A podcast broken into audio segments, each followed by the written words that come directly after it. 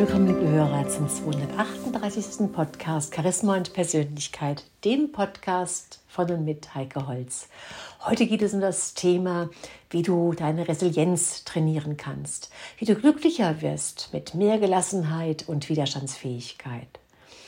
Du kennst das sicherlich, dieses Gefühl von Dauerstress und Überfordertsein oder dieses oft ganz müde, gereizt und antriebslos sein oder vielleicht auch nur noch im Hamsterrad sich zu fühlen, für die Kollegen, die Familie und für das gesamte Umfeld funktionieren zu müssen.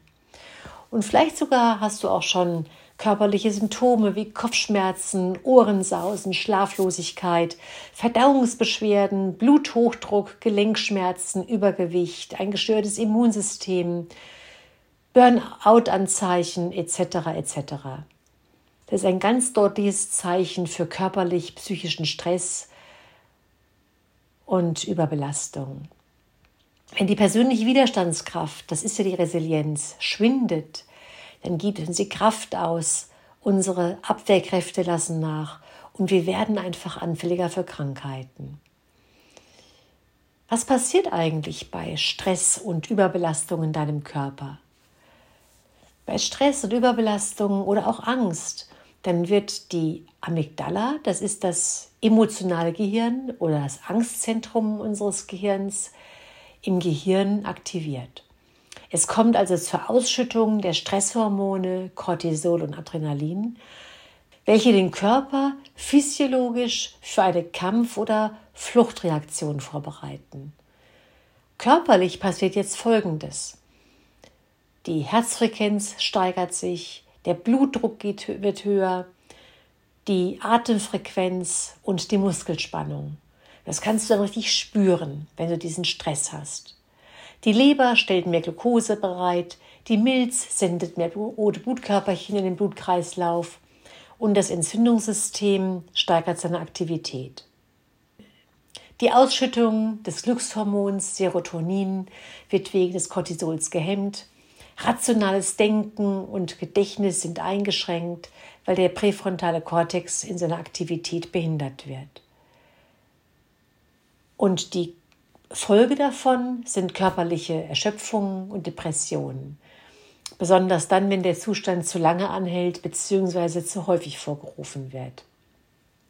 Also du siehst, es passiert ganz, ganz viel mit dem Körper, wenn wir in diesen Alarmzustand kommen und dass das nicht ohne Folgen bleibt, ohne gesundheitliche Folgen bleibt, dürfte ganz klar auf der Hand liegen.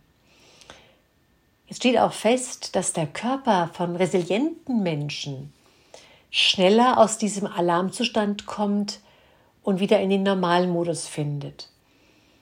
Und Studien zeigen auch, dass bestimmte Übungen aus der Achtsamkeitspraxis Atemübungen oder Meditationen den Cortisolspiegel, also diesen Stress im Körper, wieder sinken lassen.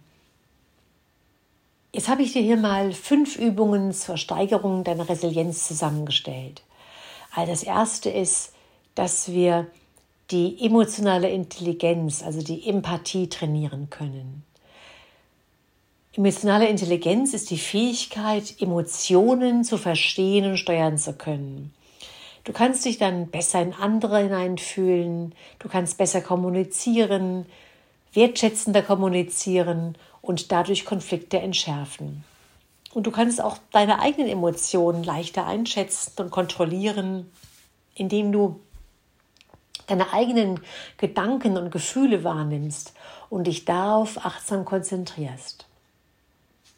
Die zweite Übung ist, dass du mit Achtsamkeit in die Situation hineinfühlst. Du bist währenddessen ganz präsent im Hier und Jetzt, also nicht in vorhin, nicht in später, sondern einfach nur im Hier und Jetzt und achtest genau auf diesen Augenblick, was du ganz genau spürst, was du ganz genau wahrnimmst, was du fühlst. Anspannung, Verkrampfung, Angst, wo fühlst du es? Das nimmst du ganz genau wahr. Und in dem Moment, wo der Körper spürt, dass du es wahrnimmst, dass du auf ihn sozusagen achtest, dass du bei ihm bist dass du nicht versuchst zu flüchten, darüber hinwegzulatschen. In dem Moment hilft das, deine Widerstandsfähigkeit zu trainieren. Der dritte Punkt ist die Atmung.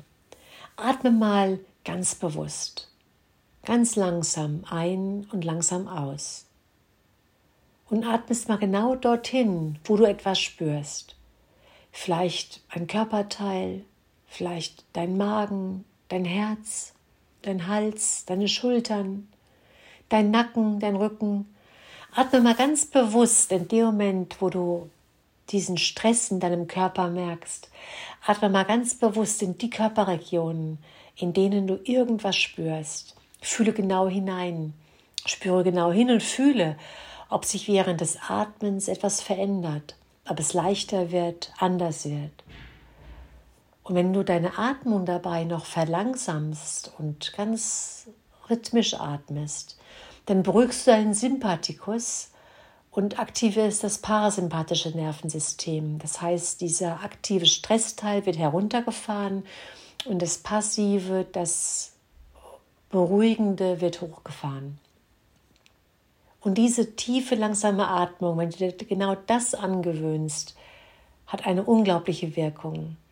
Sie führt dich in eine tiefere Entspannung und kann sogar auch den Blutdruck nachweislich senken.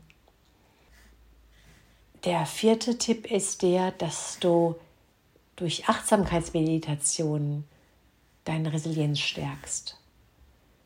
Indem du täglich eine kleine Achtsamkeitsmeditation machst, verbessert sich deine Fähigkeit, deine eigene Emotionen zu verstehen und auch zu steuern. Und auch die Emotionen anderer zu erkennen und dich hineinzufühlen.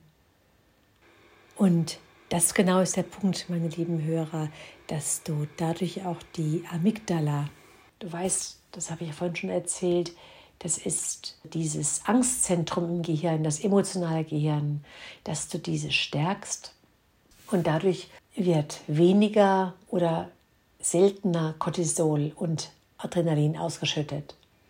Und natürlich gibt es auch aus dem Stressmanagement, wie beispielsweise Aufenthalt in der Natur oder durch Bewegung, durch Sport, durch die richtige Ernährung, durch viel Trinken, durch ätherische Öleanwendungen, auch noch so einiges, was du tun kannst. Und das wäre jetzt der fünfte Tipp, dass du einfach dir was Persönliches suchst, was, was dir den Stress nimmt, was deinen Stress reduziert. Und das auch gerade wenn du im Stress bist, genau darauf achtest, dass du machst. Also rausgehen in die Natur, Sport treiben, viel trinken, gute Ernährung, gerade in Zeiten des Stress, gute Ernährung, das ist ganz, ganz wichtig. Ja, und dann noch einen ganz, ganz, aus meiner Sicht ganz, ganz wichtigen Tipp. Das ist die Umarmung. Die Umarmung ist für mich das Zaubermittel schlechthin. Eine Umarmung zwischen zwei Menschen, die dauert durchschnittlich drei Sekunden. Und jetzt haben Forscher was ganz Erstaunliches entdeckt. Eine Umarmung von mindestens 20 Sekunden wirkt auf Körper und Geist regelrecht therapeutisch. Die Ursache dafür ist das sogenannte Kuschelhormon, das Oxytocin, welches während einer längeren Umarmung produziert wird. Dieses Hormon das wird übrigens auch als Bindungshormon oder Liebeshormon bezeichnet, hat viele Vorteile für unsere körperliche und geistige Gesundheit.